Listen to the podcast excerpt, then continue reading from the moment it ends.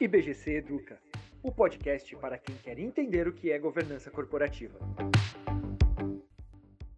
Qual a relação entre a ISO e a BNT? Do que trata a ISO 37000? E qual o impacto dessa norma na governança corporativa das empresas? Em um momento no qual a sigla ESG em inglês ou ASG em português ganha cada vez mais relevância e o mundo volta sua atenção para as boas práticas sociais e ambientais, é importante chamar a atenção para as boas práticas de governança corporativa, que, em minha opinião, são a base necessária para que práticas mais sustentáveis floresçam nas organizações. Foi nesse contexto que a ISO 37000 foi lançada em 2021 a ISO 37000 é uma norma de consenso global sobre governança corporativa aplicável a todos os tipos de organizações, independentemente do tipo societário, tamanho, localização, estrutura ou propósito. Mais de 70 países estiveram envolvidos na elaboração da ISO 37000, que é uma norma ISO que traz ferramentas e orientações para o desenvolvimento das boas práticas de governança corporativa em nível global. E é exatamente este o tema da nossa conversa de hoje com Ariosto Farias Júnior, coordenador da comissão CE 309 da BNT, que cuida dos projetos de governança nas organizações, e é também o líder do Brasil no Comitê Internacional da ISO, que elabora as normas de governança. Olá, eu sou Gabriela Blanchet, sócia fundadora do Blanchet Advogados e membro da comissão CE 309 da BNT para projetos de governança nas organizações e este é o podcast BGC Educa. Fiquem com a gente. Ariosto, é um prazer recebê-lo neste episódio. Seja muito bem-vindo. Olá, Gabriela. O privilégio de estar aqui com vocês é todo meu. Muito obrigado.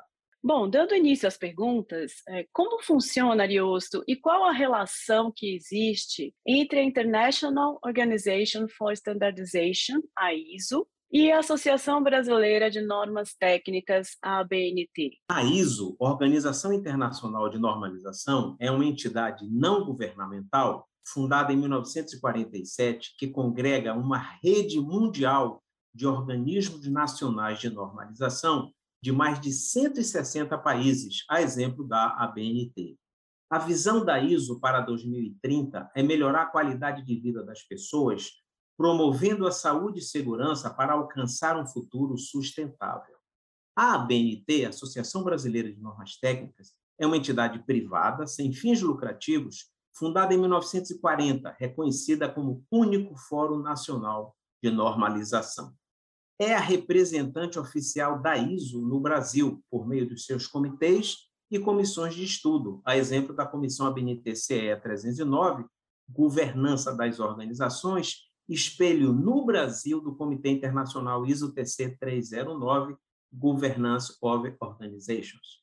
A Comissão ABNT-CE 309 é a responsável pela adoção da ISO 37000. Ariosto, então explica para os ouvintes um pouco mais é, por que a ISO publica as suas normas de uma forma global e qual a diferença, então, entre uma norma ISO que é orientativa e uma norma ISO de requisitos. As normas ISO representam um consenso internacional de experts sobre determinado tema, a exemplo da governança corporativa. Imagine as normas internacionais como algo que descreve a melhor maneira de fazer alguma coisa, como produzir um produto de qualidade, gerenciar um processo ou prestar um serviço, abrangendo uma grande gama de atividades. Na verdade, podemos dizer que quando alguma coisa não está funcionando conforme deveria, é porque não existem padrões definindo o melhor caminho a ser seguido. A norma ISO de diretrizes estabelece um conjunto de melhores práticas internacionais, resultado do trabalho de experts sobre o tema, representando assim um consenso mundial, como é o caso da ISO 37000. Já a norma de requisitos estabelece regras geralmente obrigatória ou implícita que necessariamente precisam ser cumpridas pela organização para que elas estejam em conformidade com a norma ISO em questão. É o caso, por exemplo, das normas ISO 37001, Sistema de Gestão de Suborno, e da ISO 37301, Sistema de Gestão de Compliance, ambas já adotadas no Brasil pela ABNT. A certificação obtida pelas organizações é baseada no cumprimento dessas normas de requisito. Como mencionamos anteriormente, Ariosto, é, em 2021 foi publicada a norma ISO 37000, que trata da governança das organizações. E atualmente, esta norma está sendo traduzida pela Comissão Espelho da BNT, que é a comissão responsável por inserir a norma aqui no Brasil. É, você poderia falar para a gente, de uma forma geral, sobre o que trata a norma ISO 37000? Qual o seu conteúdo? Falando em termos gerais, podemos dizer que a ISO 37000, Governança das Organizações, Orientações, apresenta, de um lado, princípios e, do outro, resultados, que são esperados de uma organização quando da sua implementação. São exemplos destes princípios: engajamento de todas as partes interessadas, a saber, sociedade, clientes, parceiros de negócio, colaboradores, órgãos regulamentadores, membros do conselho de administração e diretores. Liderança: é esperado que o órgão de governança lidere a organização de forma ética e eficaz, assegurando esta liderança em toda a organização. Tomada de decisão baseada em evidências, dados e fatos. É esperado que o órgão de governança reconheça os dados e fatos como um recurso valioso para a correta tomada de decisões. Governança de riscos. O órgão de governança precisa considerar o efeito da incerteza sobre o seu propósito organizacional e os resultados estratégicos a ele associados. Responsabilidade social. É esperado que o órgão de governança assegure que as decisões sejam transparentes e alinhadas com as expectativas sociais mais amplas. Viabilidade e desempenho ao longo do tempo. O órgão de governança precisa assegurar que a organização permaneça viável e funcione ao longo do tempo, sem comprometer a capacidade das gerações atuais e futuras de atender às suas necessidades e expectativas. Geração de valor. Espera-se que o órgão de governança defina os objetivos de geração de valor da organização, a exemplo do comportamento ético, considerando o ambiente natural, o contexto social e econômico em que ela atua. Estratégia. Para cumprir com o propósito organizacional, é esperado que o órgão de governança dirija e se engaje com a estratégia da empresa, de acordo com o modelo de geração de valor. Supervisão, também chamado de monitoramento. Convém que o órgão de governança supervisione o desempenho da organização para assegurar que ela atenda às intenções e expectativas em relação ao seu comportamento ético e às suas obrigações de compliance. Responsabilização por prestar contas. Convém que o órgão de governança demonstre sua responsabilização pela organização como um todo e responsabilize aqueles a quem delegou. Do ponto de vista de resultados, são exemplos de resultados, stewardship significa fazer uso de recursos de forma responsável, equilibrando de forma eficaz os impactos positivos e negativos, considerando o contexto global, assegurando a sua contribuição para o desenvolvimento sustentável e gerando a credibilidade e confiança das comunidades em que ela atua. Desempenho eficaz significa demonstrar responsabilização pelo desempenho, comportamento, decisões e atividades da organização. E, finalmente, o comportamento ético, que é um conjunto de valores que deve estar de acordo com os princípios aceitos de uma conduta moral e correta no contexto de uma situação específica e que seja consistente com normas internacionais de comportamento. Ou seja, a organização se comporta de acordo com os princípios aceitos de direito ou boa conduta no contexto de uma determinada situação.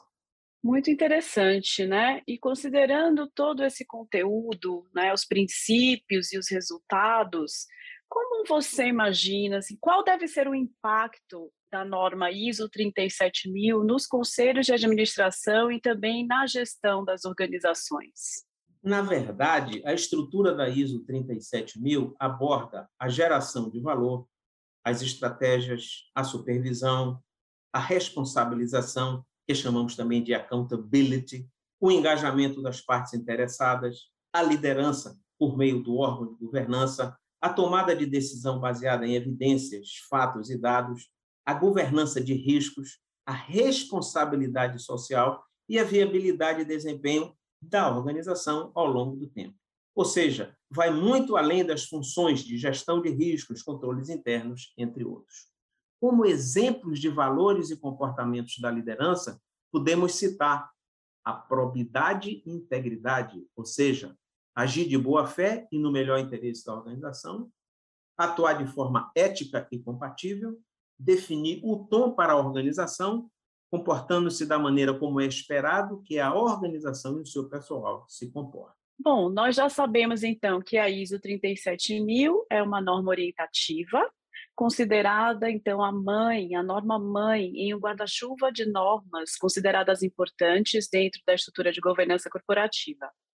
Você poderia nos contar um pouco mais sobre quais são os projetos de normas que estão sendo desenvolvidos para apoiar a ISO 37000? Atualmente, o Comitê Internacional ISO TC 309 vem desenvolvendo vários projetos de norma que irão apoiar a ISO 37000. São exemplos destes projetos de norma.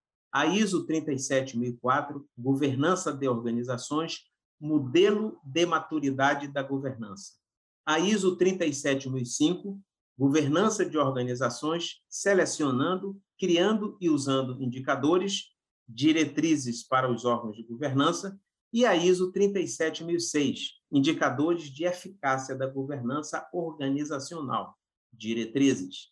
Todos estes projetos estão sendo acompanhados pela nossa comissão ABNT-CE 309 através dos seus membros. Ariosto, então, após toda, todo esse debate, discussão, a gente sabe que a norma ISO 37000 está sendo traduzida para o português e deverá ser lançada em breve. Poderia nos dizer qual a previsão de publicação da versão em português da norma ISO 37000? A previsão de publicação da ISO 37000 como norma ABNT é no segundo semestre de 2022.